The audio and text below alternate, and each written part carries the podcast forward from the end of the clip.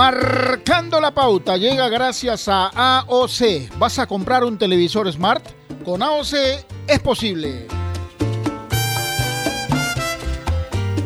¿Qué tal? ¿Cómo les va? Buenas tardes. Bienvenidos a Marcando la Pauta aquí en Innovación, la radio deportiva del Perú. Hoy es viernes, cualquiera diría eh, se viene el fin de semana, sí, viene el fin de semana, pero mm, repetimos, una vez más reiteramos, como hace mucho tiempo, no es un fin de semana normal, hay que seguir guardando el aislamiento, como viene sucediendo desde hace buen tiempo. Y todo porque no aumenten los, los casos de COVID-19 y todo lo que ya ustedes saben, porque está de más que les estemos reiterando. Hoy vamos a tener un programa importante, especial diría yo, porque para el fútbol peruano, pero especialmente para el Club Universitario de Deportes, resulta una fecha eh, importante porque hacen exactamente nueve años el Club Universitario de Deportes ganaba la primera versión de la Copa Libertadores Sub-20 que se hacía a nivel general y por primera vez además en su primera versión en nuestro país. Un esfuerzo eh, compartido por mucha gente valiosa que estuvo inmersa en la celebración eh, y por supuesto en la organización también. La celebración fue posterior, por supuesto, ¿no? Pero es un tema que eh, resulta importante porque la primera vez, repito, que se jugaba y donde además participaban representando al Perú Alianza Lima y Universitario de Deportes, los dos clubes más populares y grandes de nuestro país. es más, en el transcurso del torneo se enfrentaron Alianza y Universitario en un clásico que resultó espectacular en el Estadio Monumental, con más de, yo diría, 40.000 personas por lo menos, pensar en un clásico sub-20 con 40.000 personas, para muchos podría parecer hasta utópico, pero realmente se hizo así. Y quienes tuvimos oportunidad de estar en el Estadio Monumental y ver la definición, pues eh, salimos mm, muy satisfechos porque más allá del tema fútbol, la emoción también estaba, porque en ese tiempo todavía se podía disfrutar con las dos hinchadas, ¿no? Ver a las figuras emergentes de ambos equipos. Por ejemplo, en Alianza Lima estaba Paul Hurtado, estaba eh, Coco Bazán, estaba Paricio, ¿no es cierto? Había, habían jugadores importantes. Y en Universitario de Deportes estaba Cáceda, que hoy es un arquero de la selección nacional, no es el titular, pero está permanentemente convocado, ¿no es cierto? Estaba Néstor Duarte, que era el capitán, estaba Werner Schuller, hoy en la Universidad San Martín, estaba yo Josimar Vargas, Ángel Romero, Christopher González, Canchita, en ese equipo, cuyo técnico era Javier Chirinos, era suplente. Imagínense ustedes, ¿no es cierto? Entonces, y Orejita Flores, obviamente, que a la, postre fue eh, elegido como el mejor jugador del torneo.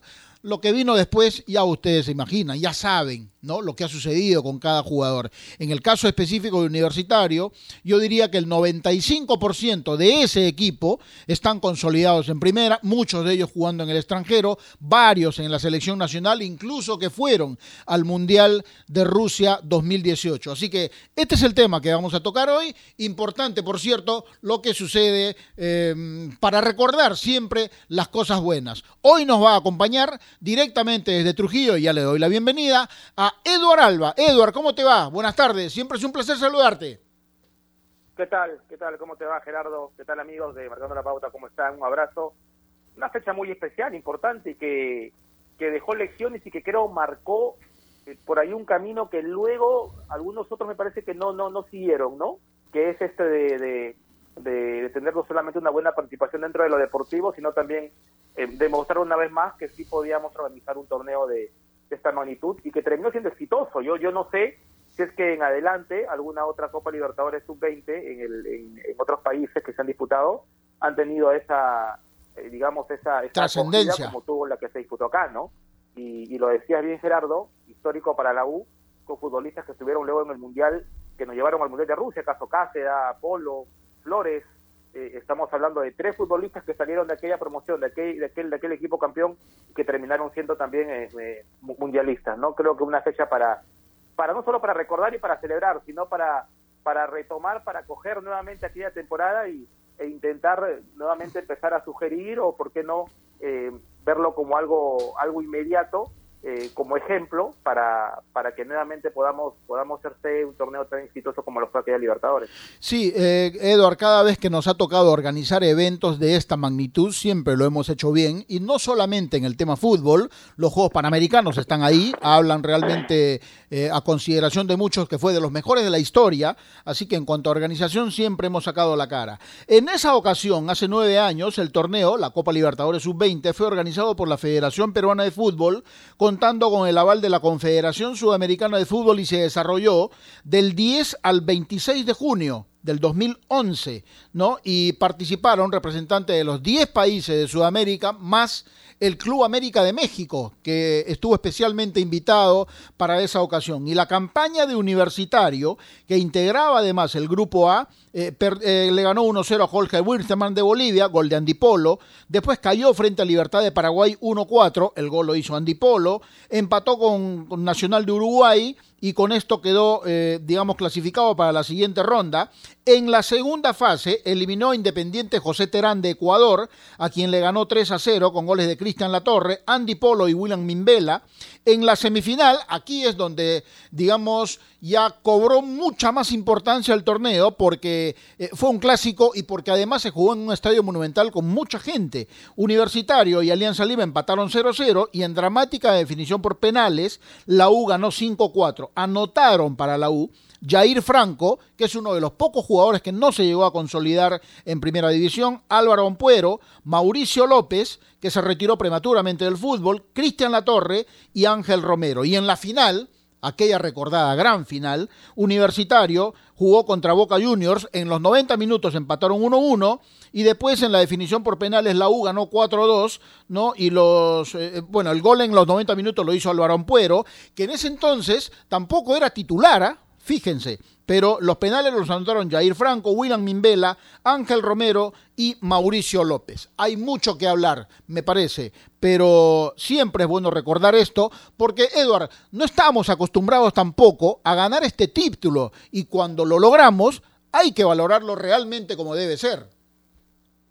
Claro, ¿no? Eh, en realidad yo creo que la, la, no empieza bien la U, recuerdo mucho esa, esa Libertadores Sub-20, sobre todo luego de caer contra Libertad y, se recupera contra José Terán en realidad, ¿no? Bueno, con Nacional es un partido muy muy equilibrado, empata cero, luego viene esa, esa victoria con Terán y luego ese clásico que me parece lo, lo impulsa un poco a esa, a esa obtención del, del título frente a un frente a un poco que tenía algunos jugadores que, que después fueron conocidos, ¿no? Como Juan Sánchez, como Cristian Álvarez, eh, Brian Flores, que hace poco creo que estuvo jugando en UTC, el central argentino, eh, estuvo en aquella en aquella Libertadores estuvo 20 jugando por Boca, y como te dije hace un momento, yo creo que los, los buenos resultados tienen que también ser buenos ejemplos, ¿no? La U tenía un muy buen trabajo aquel entonces en, lo que corresponde al tema de menores y, y, me parece que queda claro que cuando haces un trabajo sostenido y lo tiene un técnico que, como Chirinos, por ahí en su momento, eh, hasta dirigió creo me parece el tema de mayores, eh, no se sostuvo el, el, proyecto y, y por ende más adelante empiezas un poco a, a, pagar las consecuencias, ¿no? Pero recordando un poco el torneo, Gerardo, para tenerlo como ejemplo, para, para en adelante poder nuevamente retomar ideas como esa, modelos de organización también, que creo que, que fueron exitosos para, para lo que fue no solamente el éxito deportivo, sino la parte organizacional que me parece fue muy, muy, muy buena, muy novedosa y, y exitosa también. Es cierto, vamos a ir a la pausa y al retorno vamos a tener un testimonio eh, muy importante para hablar justamente, eh, no solamente de la parte futbolística, porque es un apasionado, sino también y especialmente de la organización del evento, que muchas veces resulta también, por supuesto, muy importante. Especialmente en tiempos como estos necesitamos informarnos bien y lamentablemente con la enorme cantidad de información que recibimos hoy en día, a veces nos quedamos con más dudas que otra cosa. Por eso visita y despeja tu duda de una manera clara, sencilla y didáctica. En enterarse.com encontrarás videos, informes, notas y podcasts sobre los temas de los que todo el mundo habla, pero que muy pocos explican. Así que ya lo sabes, agarra tu teléfono ahora mismo y date una vuelta por enterarse.com y suscríbete también a su canal de YouTube. Enterarse.com. Sabes más, decides mejor. Estamos enmarcando la pauta aquí Innovación. Ya volvemos. AOC, la marca que te trae un producto de calidad al precio correcto, color, definición y tecnología. Todo lo que buscas está en un televisor AOC, con garantía y servicio técnico a nivel nacional. Con AOC es posible. ¿Es el voto obligatorio la mejor opción? ¿La inmigración ha aumentado la delincuencia? ¿Tenemos al Congreso más impopular? A veces la cantidad de información que recibimos deja más dudas que otra cosa. Nosotros nos dedicamos a resolverla. Entérate de más en enterarse.com. Enterarse. Sabes más, decides mejor. A ver muchachos, los quiero metidos, concentrados, muy comprometidos con la gente, con el oyente, con nosotros mismos. No quiero que seamos un equipo serio, esos aburridos. Quiero ritmo, quiero disfrutar, quiero show. Salgamos a la cancha a romperla. Lunes a viernes, de 9 a 10, llega Toque y Taco, el show de las mañanas. Y solo por ovación, la emisora deportiva del Perú.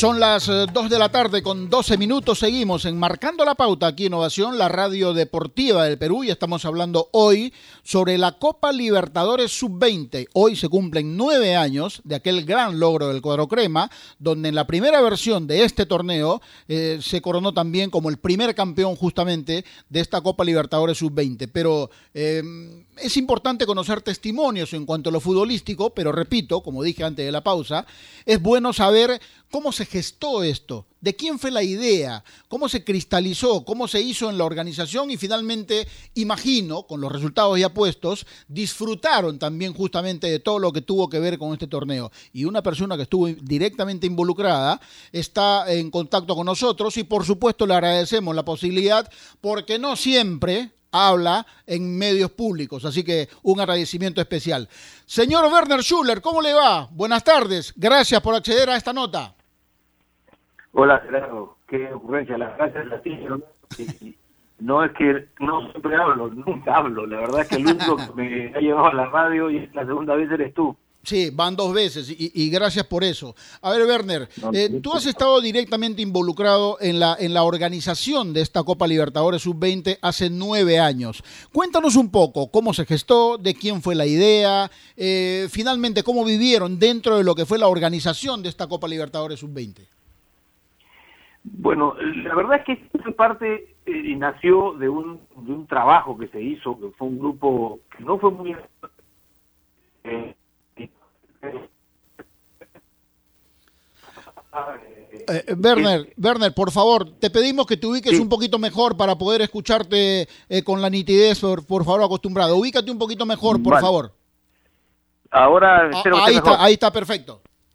Ah, genial. No, te contaba que este, sí, esto fue parte de un, de un, de un proyecto que, que era que correspondía a tratar de estructurar fútbol competitivo para los más jóvenes, jugadores profesionales o que estaban en camino a ser profesionales. Entonces, lo primero que, que trabajamos, y ya decía, con un grupo, con algunas personas de, que en ese momento estaban en la federación, como el profesor Jamada, otras personas de Telefónica, que en esa época era quien nos financiaba y nos ayudaba con, con, con, recursos, ¿no? Además del medio también, o sea, tener eh, CMD como, como, como pantalla para esto fue muy importante.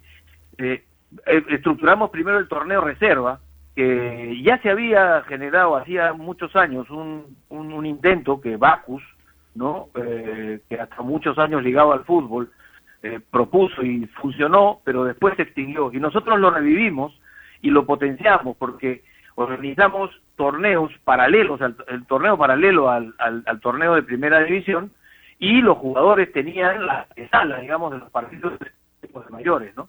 Había muchos chicos que alternaban ya entre, entre el equipo de mayores y este reserva. Y le pusimos unas características en las que había participación de algunos jugadores mayores para que tuvieran fuerza, que un muchacho cuando chocaba, chocara con uno que podía enfrentar muy pronto en un partido de primera división y entonces eso generó toda una visión de que estos muchachos estaban en capacidad competitiva. Y ya para ser más específico con lo de la Copa Libertadores Sub-20, la verdad que fue una aspiración que teníamos, porque mirábamos Europa, y Europa, una organización que tiene, tiene un torneo, tiene torneos de divisiones menores, digamos, eh, muy potentes, a nivel selecciones, pero también a nivel, a nivel de clubes. Entonces, en una reunión que tuvimos en la federación, que estuvo este, Nicole en esa época, él veía la parte menores de la Conmebol, eh, saltó la idea, y la idea la lanzamos entre los que estábamos ahí, ¿por qué no organizamos un torneo eh, continental ¿no? y hacer la Copa Libertad? Entonces, May Nicole trabajó junto con la, Federación Peruana de Fútbol para lograr tener, poder utilizar el nombre, para poder organizar este campeonato de manera oficial, y el resto después fue historia, una historia de muchísimo trabajo, ¿no? Eh, y la verdad que no jamás nos olvidaremos de, lo que fue ese proceso, porque encima tuvimos la grandísima ah, suerte, pero más que suerte, por esfuerzo y por trabajo, de que Universitario de Deportes salió campeón. Y ah, hubiera podido ser Alianza Lima también, porque tenía un equipo fantástico, ¿no? El campeonato fue muy bueno. Así es como nació y así es como se gestó. Conseguimos los fondos, copiamos este, algunas estructuras, algunas cosas, desarrollamos todo un protocolo, porque había muchos menores de edad que movíamos, se, se trabajó como si hubiera sido una Copa América, en realidad solo que era una Copa de Clubes, Gerardo. Eduardo Alba, buenas tardes, justo. Eh, aquel, aquel, aquel torneo, más allá del éxito deportivo que, que marcó el hecho de que la U la campeón, eh, también eh, dejó en claro el éxito organizativo, ¿no? Eh, sentó una base, creo yo, me parece, que, en adelante crees tú que por ahí lo soltamos, aflojamos, que, que, que, no supimos darnos cuenta de que tener una buena base, una buena organización, también ayuda mucho en lo deportivo? Hola, ¿cómo estás, Edward? Qué gusto escucharte. Mira, eh, yo creo que nada funciona si es que no tienes una organización, una buena base, si es que no tienes muy claro qué camino es el que quieres recorrer, si no tienes claras las experiencias en, en, otros lugares que han desarrollado estas cosas, de poder capturarlas y poder implementarlas.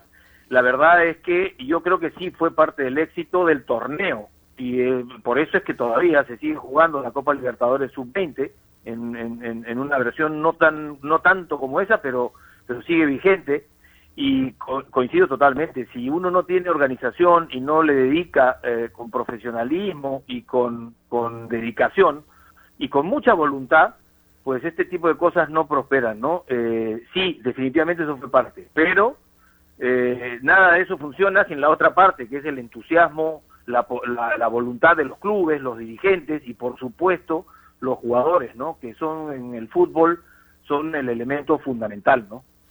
Ahora, Werner, más allá de, la participación de la U y Alianza, que son los clubes más populares del país, eh, grandes y, todo, y todo lo que ya sabemos en cuanto a su historia y tradición, eh, ¿cómo se definió la participación de los otros equipos? Porque uno revisa realmente los que estuvieron, puede encontrar a Nacional de Uruguay, Libertad de Paraguay, América de México, porque estuvo invitado, ¿no? Eh, todos los países que tomaron parte y, y obviamente un grande también como Boca Juniors, ¿no? Lo cual me parece le daba la, la, importancia y el peso que requería un torneo de esta magnitud, pero además, digamos que empezó a aprender ya totalmente cuando la U y Alianza se enfrentaron en aquella gran semifinal.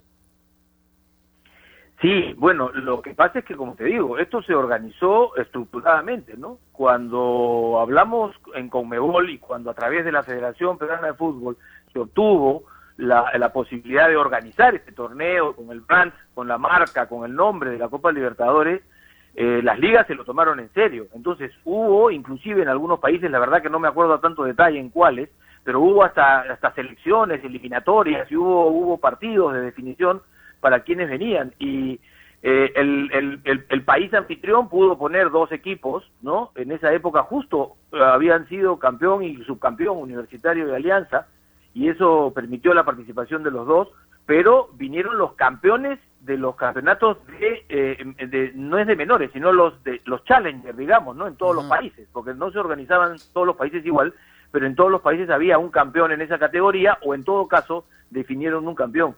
Y la verdad es que lo que vino fue carnecita, ¿no? Eran jugadores que en su mayoría este, habían tenido ya alguna presencia en el fútbol profesional y, y para ver al- y ven- viendo esto ex post, o sea, después nos dimos cuenta que muchos de los futbolistas terminaron jugando en sus equipos o en otros equipos en, en primera división. Y a- al tener pues a, a los compadres en, el Perú, la expectativa a nivel nacional eh, era lo que nosotros estábamos buscando como, como una, un- una, una perspectiva este, importante, pues encendió, ¿no? O sea, yo jamás me voy a olvidar de haber visto el Monumental en menos de dos semanas, en menos de una semana y media, dos veces con más de 70 mil personas en el estadio, con una fiesta futbolística que solamente te desarrolla un clásico, te desarrolla, por supuesto, la selección de fútbol, ¿no? La verdad es que fue, fue impresionante.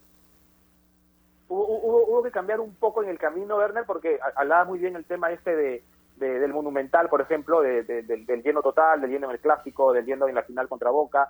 Eh, hubo que cambiar algunas cosas en la marcha al darse cuenta la acogida que, que tuvo el torneo, que tenía el torneo de parte de la gente. La verdad que, la verdad que no mucho, eh, Edward, este, es que nos habíamos, nos tomamos el trabajo muy en serio, o sea, no estábamos pensando que estábamos trabajando un torneo de menores, de jóvenes, y que bueno, hay que darle importancia, no, no, no, lo tomamos como si estuviéramos hablando de la propia Copa Libertadores, pero además hay un elemento que nos, nos, nos, nos forzó, digamos, nos obligó a hacer esto con mucha responsabilidad, lo que dije hace un momento, había muchos jugadores que eran menores de edad, los protocolos, establecimos esquemas de, de manejo de los muchachos, de los grupos, los hoteles de, primer nivel colaboraron con este trabajo, eh, la verdad es que se, se. Y lo que sí tuvo que trabajarse con, con, con mucho cuidado fue el movimiento humano, ¿no? O sea, la verdad es que nosotros nos imaginamos convocatorias de, de 12, 15 mil personas, que eso ya es un éxito para torneos en esta edad, pero ya digo, parecían partidos de la selección o parecían Cierto. partidos de clásico y ahí nos apoyó muchísimo la policía, bueno, el Ministerio del Interior, la policía, y, y- y ahí como hay un know-how importante de partidos este, de, ese, de ese calibre en Perú, pues pudimos hacerlo bien. La verdad es que giros en la estrategia no, pero sí tuvimos que reforzar una serie de, de acciones. Me acuerdo, el tema de la alimentación también era un tema importante, tenía, tenía que haber balance, los clubes, los equipos mandaban sus requerimientos. La verdad que fue una experiencia espectacular.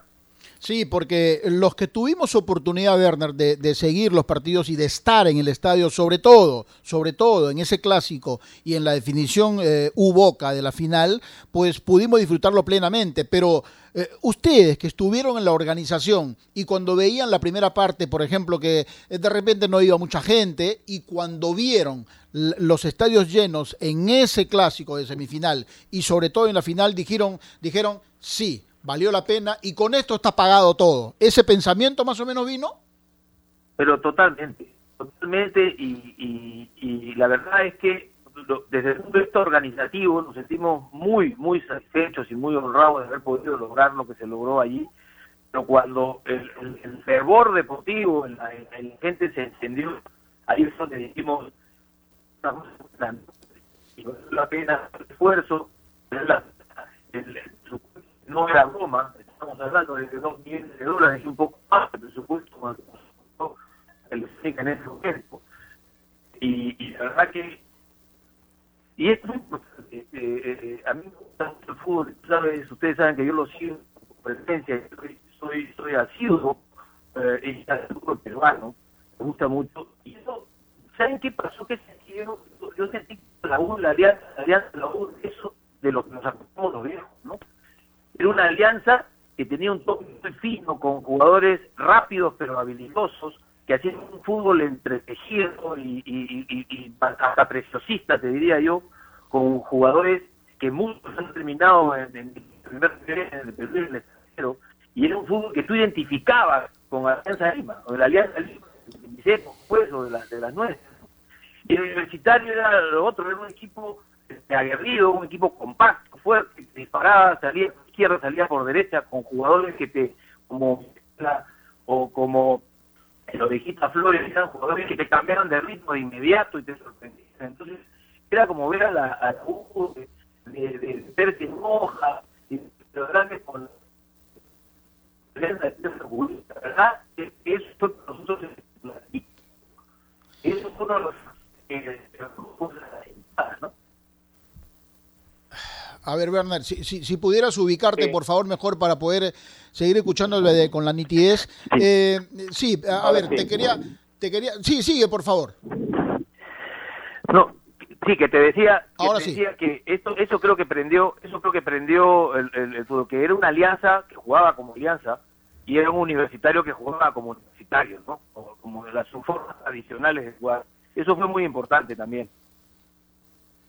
Es verdad, es verdad, verdad, que, ya que estamos hablando un poquito de la parte deportiva, que creo que es importante tocarlo. Eh, recordemos mucho que en ese torneo, por ejemplo, estuvo Raúl Jiménez, que hoy, mexicano que hoy brilla en, la Premier, que está jugando en el Wolverhampton, por ejemplo, ¿no? Eh, apareció, no apareció, pero ahí pudimos ver ya, por ejemplo, en, Rosa Internacional a, Polo, a Flores, a Cáceda, eh, gente que después estuvo en la selección jugando el Mundial. Es un torneo que crees, en el caso de los equipos peruanos, en el caso de DU y Alianza, potenció mucho a los jóvenes, eh, les permitió, por ejemplo, ya pasar los 20 años y ya no necesariamente tener que esperar otro tipo de roce internacional para poder encontrar su mejor nivel. ¿Ayudó mucho ese torneo a esas generaciones o estas dos promociones de la U de la Alianza? A ver, este, eh, eh Edward, yo creo que eh, si aíslas el torneo eh, del, proceso que hubo con la con la con el torneo reserva, ¿no? Que, tenía un nivel de exigencia profesional para estos muchachos, quizá el efecto no hubiera sido tan grande, pero la respuesta es definitivamente sí. Lo que le dio a esta generación, que es en realidad una generación y media la que hubo ahí, lo que le dio a, esto, a estos muchachos fue un nivel de competitividad más alto al que estaban acostumbrados. Es decir, eh, se enfrentaron equipos de primer nivel. No tenías ahí a Flamengo, al Nacional de Uruguay, Boca Juniors, de México, Libertad de Paraguay, la U Católica de Chile y otros equipos potentes, ¿no? Eh, eh, eh, en la región y, y esto les dio, es, como, no sé, es como si te mandan al extranjero y de pronto ya no es una, una, una idea o algo que te han contado, sino algo que has experimentado tú. Y eso, en jóvenes deportistas, es fundamental. Es fundamental. Yo sí creo que, que fue una, una, un tema muy importante en lo, para lo que vino después, ¿no? Con jugadores, mencionado algunos, ¿no? Mira, el Oreja Flores, que fue el mejor jugador de ese campeonato, es hoy uno de los mejores jugadores de, de la selección peruana, ¿no? Y juega en el extranjero con mucho éxito. Y no, me, no, no quiero poner más ejemplos, lo pongo el que fue el mejor del, del, torneo. Entonces, sin lugar a dudas, sin lugar a dudas, la competitividad y el nivel de competencia que tuvo marcó estos muchachos. Pero por sobre todas las cosas, creo que hubo una cosa que terminó siendo circunstancial, porque Universitario fue campeón, fue campeonar. O sea, estos muchachos fueron campeones continentales. Y eso es algo que tú te lo llevas para toda tu vida adelante. Entonces sientes que puedes, empiezas a creértela, que sí puedes, y empiezas a moverte. Yo creo que muchas veces, pensando en estos chicos que han llegado a la selección, o que han hecho otros equipos, eso les ha dado esa fuerza y esa capacidad para poder sentir que son capaces de lograr algo. ¿no? no digo que es lo único, evidentemente, pero yo sí creo que fue una experiencia que los marcó. Es cierto, y, a ti también debe haberte marcado, ¿no, eh, eh, Werner? Porque, a ver, en este tipo de eventos, donde realmente eh, se requiere de mucho para que la organización salga perfecta, o por lo menos casi perfecta, a ti te debe haber marcado mucho porque yo veía tu rostro en la premiación, sobre todo, cuando se estaba premiando al campeón, al subcampeón, al mejor jugador y todo eso, pero además porque tu hijo estuvo en la cancha y resultó campeón en algo que a él también lo debe haber marcado bastante. No, sin duda alguna. Este, esto eh, en lo personal, este, si ya te digo que en lo profesional, digamos, y en el ámbito futbolístico en general, fue una experiencia única y, e inolvidable, te imaginarás en lo personal, ¿no? Este, por supuesto que sí. Eh, el esfuerzo de estos muchachos fue grandísimo y, para mí el haber tenido la, la, oportunidad de, de, ver, de saber que mi hijo era parte de ese, de ese equipo, de ese emprendimiento y que además fue campeón y que además este, fue, formó parte de un grupo tan selecto como fue ese grupo de universitario, de alianza de jugadores, eh, por supuesto que fue gratificante, ¿no? Y, y, lo del premio, bueno, fue circunstancial, o sea, la verdad que eh, a veces digo, no me tocaba meterme, pero me invitaron para, para poder hacerlo y fue un orgullo impresionante, ¿no? Jamás me olvidaré de eso. ¿Qué, qué es lo que bueno, en, lo, personal, emocionado seguro, no solamente por el éxito personal, como lo decías, o, por, el tema de, de, Werner, de Werner Jr., como le decimos algunos, eh, sino por la organización también, ¿no? Por lo que resultó todo eso en general. Yo cuando te preguntaba al inicio un poco por, por, por los modelos que a veces nos dejan algunos, algunos torneos exitosos y que a veces no los seguimos, ¿tú crees que por ahí eh, hemos dejado de hacer eso en el país? De que, esa fue una muestra, por ejemplo, de lo que éramos capaces de hacer organizativamente y deportivamente y que por ahí lo estamos dejando y estamos por ahí perdiendo esa posibilidad de otra vez darle una de, potenciar a estos chicos que, tenemos ahora como para más adelante también tener éxito con ellos? Bueno, me parece que un, poco sí, un poco un poco se, se ha dejado de, de, de, de darle importancia y de darle importancia en la realidad, ¿eh? no de palabras, sino en los hechos. Lo que hay hoy como torneo de reserva, que no sé si se va a jugar este año, es evidente, este es un año atípico y, justifica cualquier cosa, ¿no? Pero ya del año pasado o de los años anteriores venía siendo un torneo que se estaba diluyendo un poquito eh, y no tenía la relevancia que tuvo en los primeros años, ¿no? los primeros seis, siete años que, dio, que, que, que, que, que le dieron muchísimo resultado a los clubes.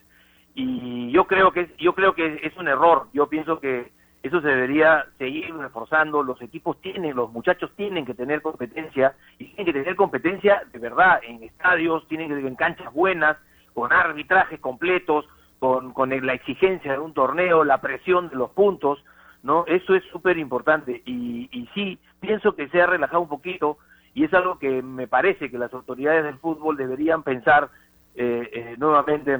Y por otro lado, eh, yo creo que lo que le pasó al Perú en, con Lima 2019 es un hecho, un, un, un hito en la historia, y no solamente desde el punto de vista deportivo, desde el espectáculo que se generó, que fue un éxito global, mundial, ¿no?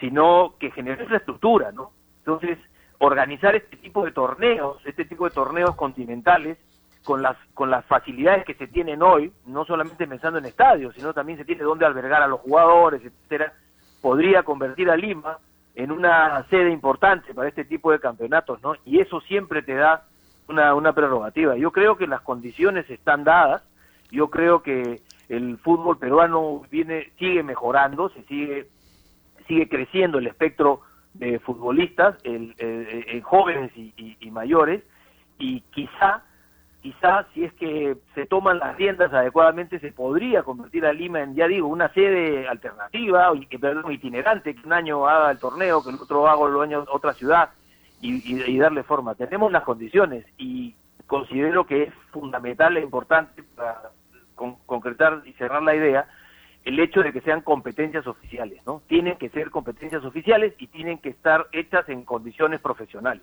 Exacto. Eh, Werner, esta es la última de mi parte. Eh, por lo menos de acuerdo a lo que te tocó vivir y con lo que te conocemos, además, ¿no te dan ganas de, de, de, de estar en la dirigencia deportiva y hacer y aportar cosas como, como organizar este tipo de eventos?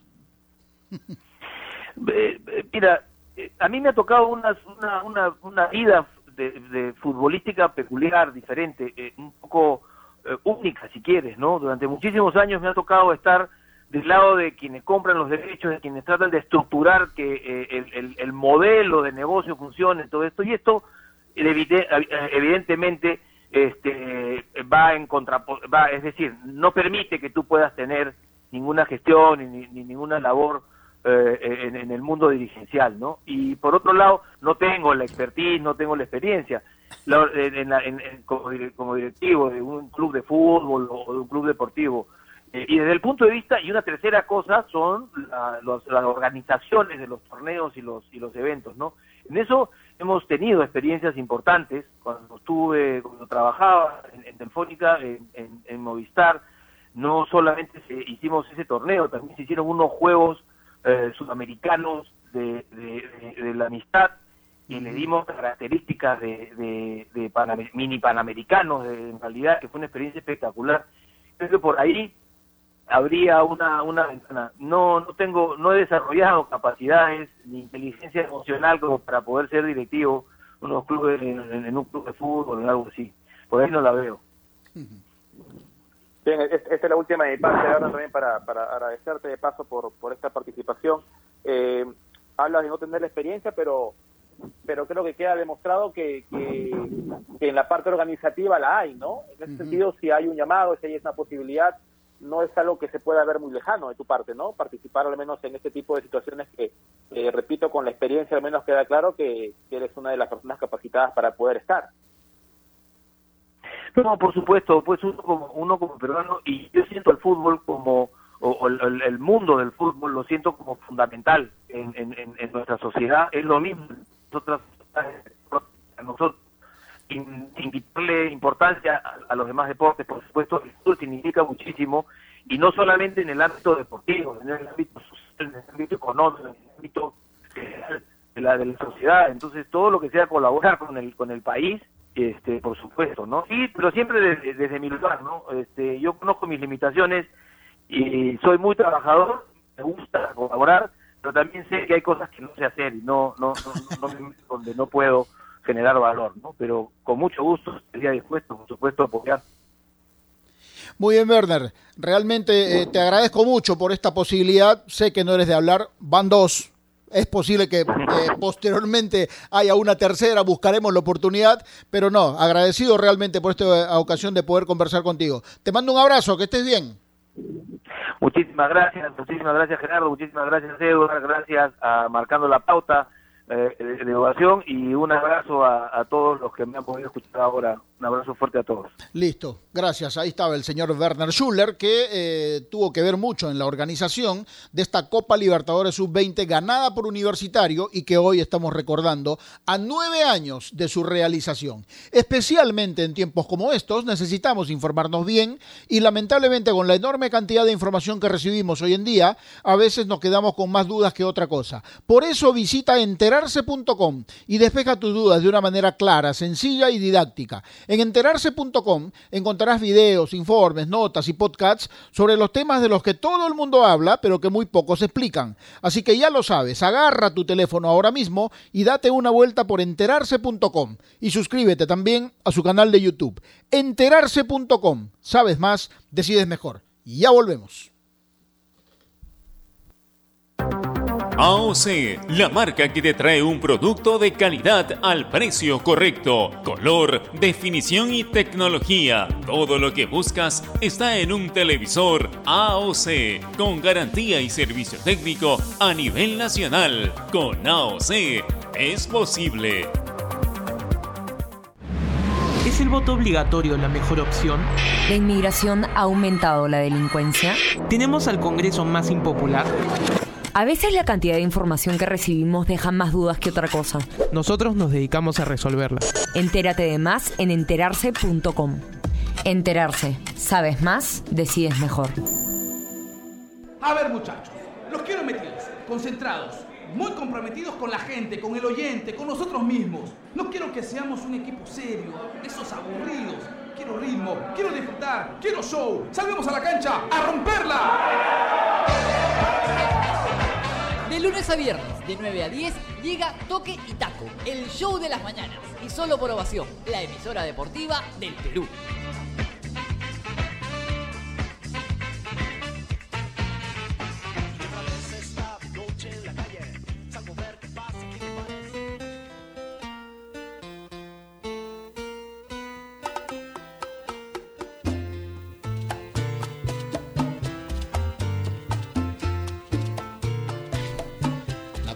Costumbre, Carlitos. Dos de la tarde, 39 minutos. Seguimos enmarcando la pauta aquí Innovación, la radio deportiva del Perú. Y estamos recordando eh, lo, a nueve años de la consecución del título de la Copa Libertadores Sub-20 primera versión eh, por parte de Universitario de Deportes. Hay, eh, cuando uno revisa, Eduard, los nombres que conformaban ese equipo de universitario, vas a encontrar nombres importantes, ¿ah? Empezando por el arquero, Carlos Cáceda, arquero de selección, arquero mundialista, hoy en Melgar de Arequipa, Néstor Duarte, que fue capitán en ese equipo de universitario, pero también fue capitán, por ejemplo, de aquella selección de los Jotitas, que participó en el Mundial Sub-17 de Corea, ¿no es cierto? Después eh, Andy Polo, Edison Flores, jugadores de selección, imagínate, ¿no? Y hay un nombre que particularmente a mí me llama mucho la atención, porque en ese equipo estaba Christopher González, ¿no? Hoy jugador de Sporting Cristal y también jugador de Universitario en ese equipo sub-20 que logró el título. Y era suplente en ese equipo. Son las cosas que da el fútbol, Eduardo. Sí, es cierto, es cierto lo que decías, ¿no? Era, era suplente este, este Christopher. Como que también hubo un poquito de lo otro, ¿no? Porque te acuerdas que el punta de aquel equipo era Joyce Conde, me acuerdo de. Cierto. de. Era Joyce Conde, de quien se, se hablaba, era una, tenía un futuro promisorio. Está jugando todavía primera, felizmente volvió porque estuvo un tiempo jugando Copa Perú, me parece, pero, pero se le dio la oportunidad en, Alianza Universidad de Huánuco y, ojalá, ¿no? Ojalá que, que, se convierta en una realidad también, pero hablemos un poquito de Alianza. En Alianza, me parece que estaba Paolo Hurtado, si no me equivoco, este Gerardo, también tenía un equipo eh, interesante en esa categoría con jugadores que luego también han militado en, en en la primera división. Sí, sí, es cierto. Eh, Alianza también tenía un muy buen equipo realmente y, y la cuestión es que la cuestión es que ese clásico eh, no solamente por la rivalidad entre los dos equipos, pero provocó que el Estadio Monumental esté repleto ese día y la verdad que mm, cuando cuando terminó el partido con, con empate, eh, con empate a cero además, eh, y fueron a la definición por penales, resultó eh, que llenó todas las expectativas porque en realidad estaba para cualquiera, ¿no? Y recuerdo claramente, porque yo trabajaba en otra emisora y me tocó transmitir justamente esos partidos, lo disfrutábamos mucho, lo disfrutábamos mucho y yo creo que quien podía pasar de esa llave justamente entre la U y Alianza podría campeonar. Ojo que enfrente estaba Boca Juniors, que por más que sea sub-20, no deja de ser un rival importante para cualquiera. ¿No? Y, y así que eh, hay que darle mucho mérito a esto también. Y como dije anteriormente, estamos tan escasos en nuestro país de títulos a nivel internacional, sobre todo en fútbol, que no es una exageración, me parece, no es una exageración recordar eh, eventos como este, ¿no? Hay que darles el valor que realmente merecen. No, hay que recordar siempre todo lo, lo, bueno que puede pasar como también lo malo. Mira, repasaba un poquito la formación de ese clásico, también eh, por el lado de, de la lo habías dicho ya bien, ¿no? Cáceres, Dávila, Zuller, Duarte, López, Vargas, Romero, Flores, Nimbela, Policonde, ¿no? De ese, de ese 11, eh, salvo López, eh, todos están jugando ahora, ¿no? Primera. Nimbela se fue al exterior, eh, Romero está en, Binacional, Flores, ya sabemos, Polo también. Y Alianza tenía a Surín, a Donaire, a Ascuez, a Paricio, Trujillo, Paolo Hurtado, estaba el chico Anicama, Che Beltrán, eh, Diego Portugal, Bazán y Soto. Ese equipo lo tenía Equipazo. Soto también, ¿no? Equipazo, ¿No? por Entonces supuesto. Estamos, claro, era, era, un equipazo, tiene razón. Eso yo creo que esa, esa semifinal hubo Alianza y esa final eh, con, con, con, Boca, más allá que a algunos no les guste el tema de que un partido se defina por penales, ahí me quedó claro que, que a ver, es, es, estos dos partidos, definirlo por penales fue, creo que le dio un carácter de emotividad mucho mayor y, y, y no sé, no, no sé si, si podemos hablar de justicia o no, porque cuando un partido acaba de empate cualquiera obviamente es, es merecedor de la victoria, ¿no? Pero le dio un carácter de emotividad y de una sensación que hasta ahora uno la puede recordar, ¿no? A ver, Eduardo. De, de, de, lo Alianza, lo de Boca, en fin, ¿no? Ajá, a ver, Eduardo, eh, estamos en comunicación en estos momentos con el eh, director técnico de ese equipo, ¿no? En la mañana conversaba con él y, y, después de una buena charla me dijo que lo disfrutó mucho, ¿no? A nueve años, ¿sigue sintiendo lo mismo? Javier Chirinos, ¿cómo te va? Placer saludarte. Igualmente, muy buenas tardes a ti y a todos tus, tus oyentes. Nueve sí, años este, han pasado, Javier. Siempre hay un, un recuerdo muy muy feliz pues de, de ese momento de, del torneo de la sub-20 y que universitario con universitario salimos campeones, ¿no? Es un, un grato un grato recuerdo para, para uno y para el fútbol peruano. En general. Claro, nueve años han pasado, Javier, y yo decía que eh, logros y eventos como este no pueden pasar desapercibidos porque en muchos de los casos, y en esto sí tengo que decir que lamentablemente, se logran esporádicamente y entonces hay que darle el valor que realmente merece, ¿no? Es verdad, es verdad. Este, lógicamente que eh, un campeonato de ese, de ese tipo y que ya se ha hecho de, de alguna manera, ya se, se está realizando eh, normalmente, eh, ese, ese año 2011 fue el inicio, el, el primer, el primer campeonato sub-20 internacional de, de Copa Libertadores y pues este, tuvimos la gran satisfacción de, conseguirlo, ¿no? Una en una en una jornada importante para, para el fútbol peruano y el fútbol crema sobre todo. Pedro Alba, un abrazo, eh, recordar siempre se dice que es que volver a vivir. ¿Qué, ¿Qué, recuerdas exactamente del torneo? Porque porque no fue un inicio muy muy muy bueno, muy sólido seguramente. En el camino se, se fue consolidando el, el, tema del equipo y en materia de resultados.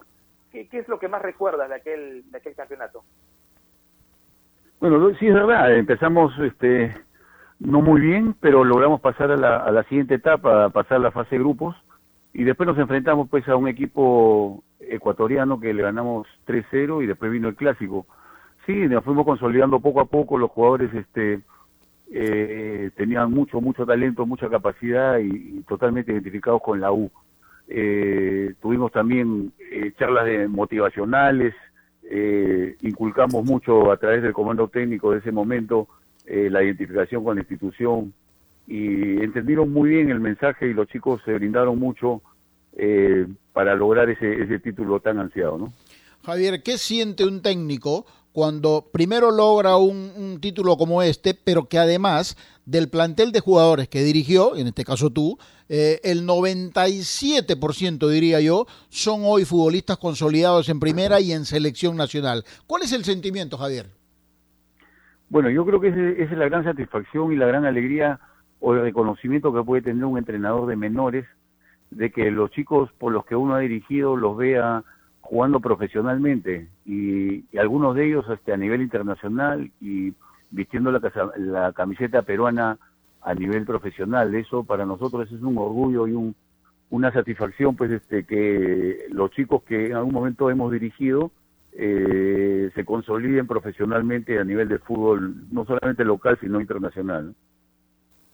¿Tú, ¿Tú, crees, Javier, que ese, ese torneo, ese campeonato que, marcó a todos, no solamente a, a, ustedes seguramente como protagonistas, sino también a mucha gente, eh, ¿tú crees que fue un poco el, punto de partida para, para conseguir esa, esa consolidación de muchos de estos chicos? Es lógico que torneos de este tipo te dan, te dan este te dan una trayectoria, una experiencia importante porque estás enfrentando a equipos de Sudamérica, de los, de los nombres importantes que hay a nivel de, de clubes este, a nivel de Sudamérica. Es lógico que todo torneo internacional te da una, una experiencia eh, importante porque no solamente estás, estás enfrentando a nivel local, un campeonato local, sino ya es un torneo internacional donde eh, jugadores de todo, de todo nivel y de todo Sudamérica vinieron a, a jugar. Eso lógicamente es una experiencia importante para todo jugador joven y sobre todo en ese momento pues todos tenían de 19 18 años, ¿no? Ahora Javier, para ser justos, en ese en ese partido de semifinal, en ese clásico con estadio lleno, eh, había que tener mucho más que fútbol, quizá porque hay una rivalidad definitivamente tradicional ahí, pero eh, ganarle a esa alianza que tenía muy buenos jugadores también, incluso muchos de ellos consolidados también al igual que los de Universitario, pero cuando lograste pasar esa valla, pasó por tu cabeza en algún momento, quizá esto fue lo más difícil, podemos campeonar, ¿se pudo pensar así?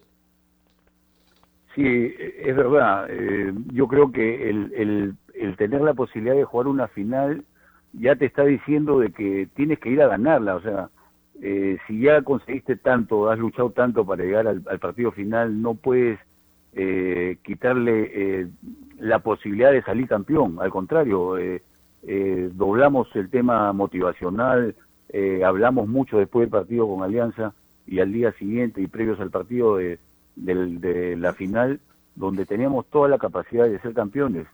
Entonces, este, la campaña que se había hecho era eh, era razonable pensar de que podíamos ser campeones y sobre todo que éramos locales de frente a Boca Juniors. ¿no? Tú, tú, Javier, has sido, has sido futbolista profesional, has estado en la selección, has conseguido mucho como futbolista, como, como técnico, has sido también haciendo tu carrera en, algunos momentos más vinculado con el tema menores. En lo personal, a ti, ¿qué, qué sensación te dejó esto? El, el paso a paso que ibas dando en esta, en esta Libertadores, eh, pasar a diferentes fases, llegar a una final, ganarla. ¿Qué, ¿Qué, te dejó en lo personal este, este logro en tu, no solamente en tu carrera, en tu vida en general? Sí, eh, todo todo futbolista, en este caso el, caso mío de ser un, haber sido un futbolista profesional, siempre he tenido la mentalidad de que ir a competir por un partido es ir a ganar. Si bien es cierto, no no siempre se va a dar, pero la mentalidad está puesta en, en, forma positiva y optimista de que tenemos que hacer una buena presentación para ganar que nos alcance el rendimiento en, dentro del campo eh, que nos permita y nos acerque al triunfo. Si no se da, por lo menos se hizo el intento. Y eso no solamente yo, sino todo el comando técnico de esa selección, de, esa, de ese grupo de, importante de la sub-20 de la U, eh, transmitimos siempre a los jugadores, ¿no? Transmitimos ese, ese espíritu positivo, ese espíritu de, de, lograr el título eh, desde que se inició el campeonato. Muchas personas de las que estaban alrededor nuestro, hablamos de directivos, no tenían esa, esa mentalidad o esa confianza de que podíamos eh, llegar a instancias finales. Así que eh, para nosotros fue un, un logro importante y, y de alguna manera hacer saber de que la U es un equipo de muchos retos y desafíos. ¿no? Ahora, Javier, tú eras la cabeza de ese comando técnico, pero tenías un asistente, un preparador físico y un preparador de arqueros, o como se le dice hoy, un entrenador de arqueros de primer nivel también. Hay que darle el mérito también a ellos, ¿no? Obviamente. Totalmente, totalmente. Cuando te hablo, te hablo de, del de cómo dirigíamos, te hablo también del comando técnico que estuvo conformado por Carlos Silvestri como asistente, Eusebio Flores como preparador físico y Manuel Carrizales como preparador de arqueros, así que teníamos un gran, un gran, plantel eh, no solamente de, jugadores, sino en, el aspecto del comando técnico, eh, muy comprometidos y, con la posibilidad de, llegar mucho al, al jugador, tanto así de que Manuel Carrizales es un profesional en psicología, así que ayudó mucho ese este comando técnico, ¿no? De los de los jugadores que en aquel momento consiguieron este este este gran logro para para, para el club, para ellos, para la carrera de todos ustedes. Eh, ¿Quién crees que por ahí creció más en el camino de, los que tuviste? Eh, si bien es cierto, eh, la gran mayoría, el, más del 90% ha terminado jugando primera división, algunos en el exterior, otros en selección. Pero ¿quién te parece que creció más, digamos, de aquel grupo que tenías, eh, tomando en cuenta la actualidad? Bueno, definitivamente sí hay que hay que eh, decir un nombre. Edison Flores ha demostrado eh, en estos momentos actuales que es un jugador importantísimo a nivel de selección, a nivel de su equipo en, a nivel internacional y lo demostró en esa Copa Azul, Copa Libertadores porque fue elegido el mejor jugador de la del campeonato. Eh, considero también que, que Cáceres fue importante, eh, mejoró, mejoró en el tiempo con, ya a nivel profesional mucho como arquero. Este, Mimbela, un jugador importantísimo, ¿no es cierto?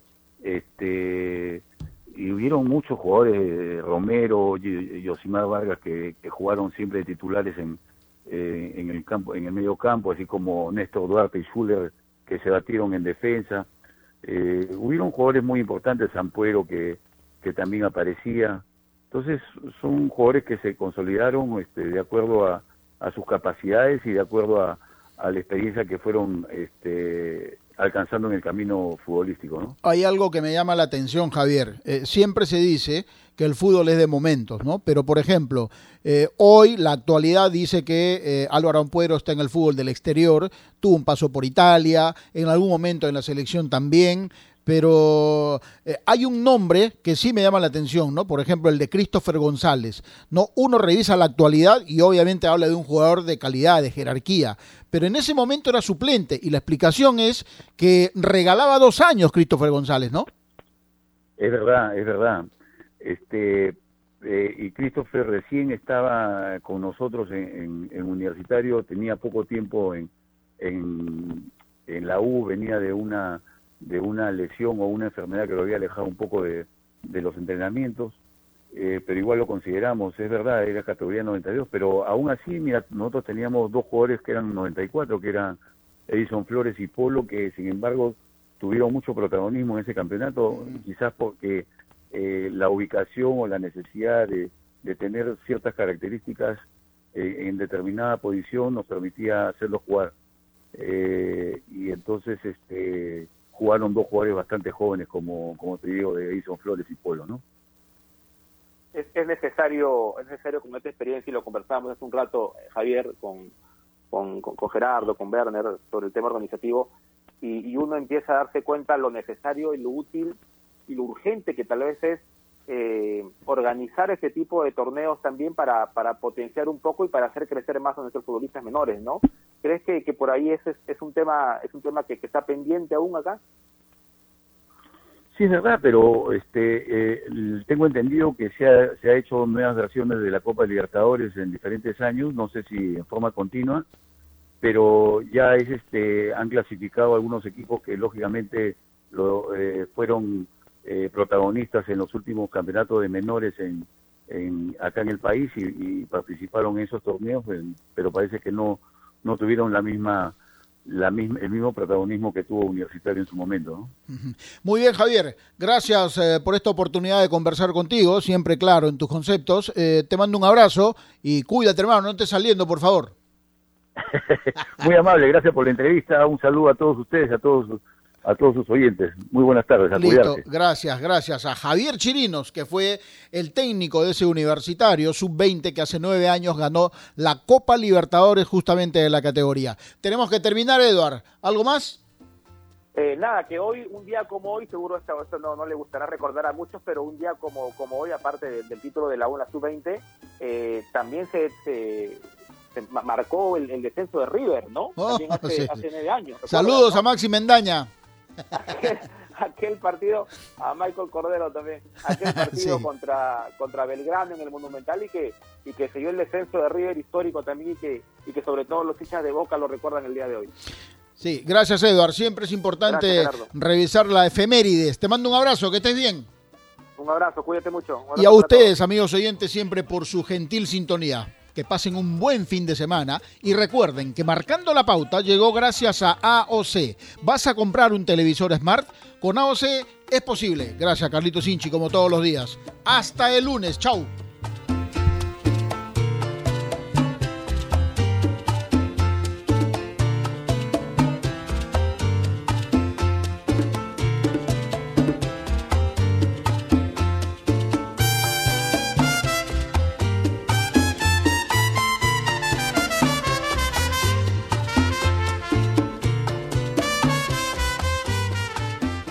Chau.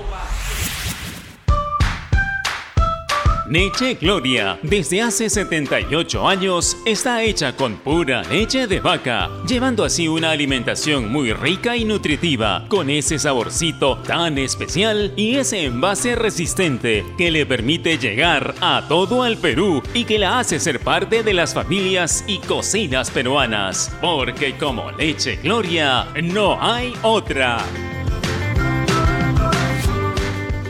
¿Perdiste tu chip? ¿Necesitas una línea nueva? ¿O quieres cambiarte a Claro?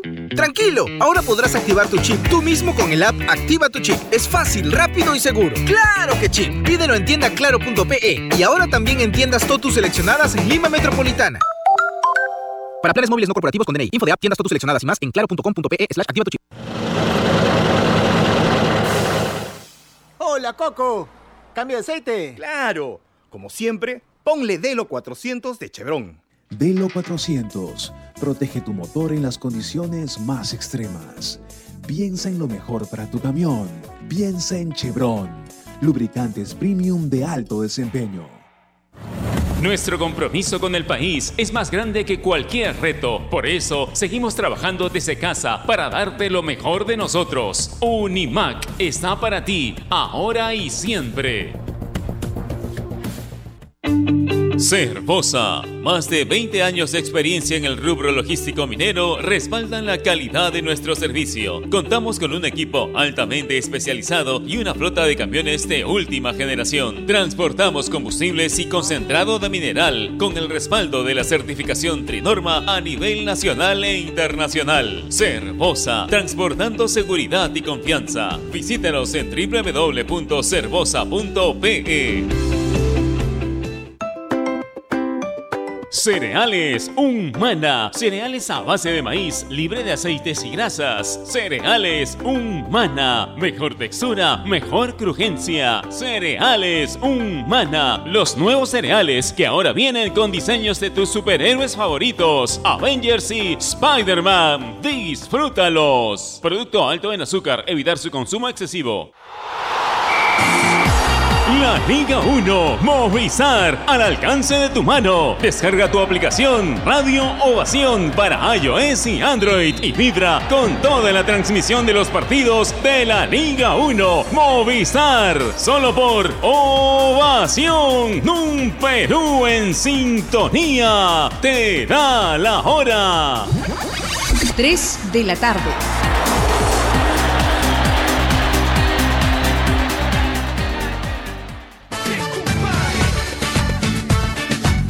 La sobremesa llega gracias a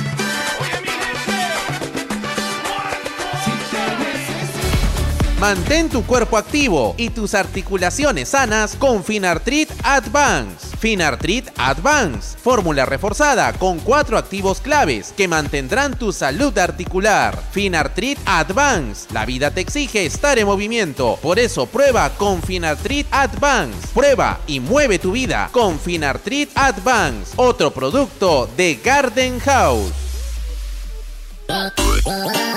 Estás en busca de trabajo y no sabes cómo encontrarlo. Ahora es más sencillo gracias a www.boomerang.com con unos simples pasos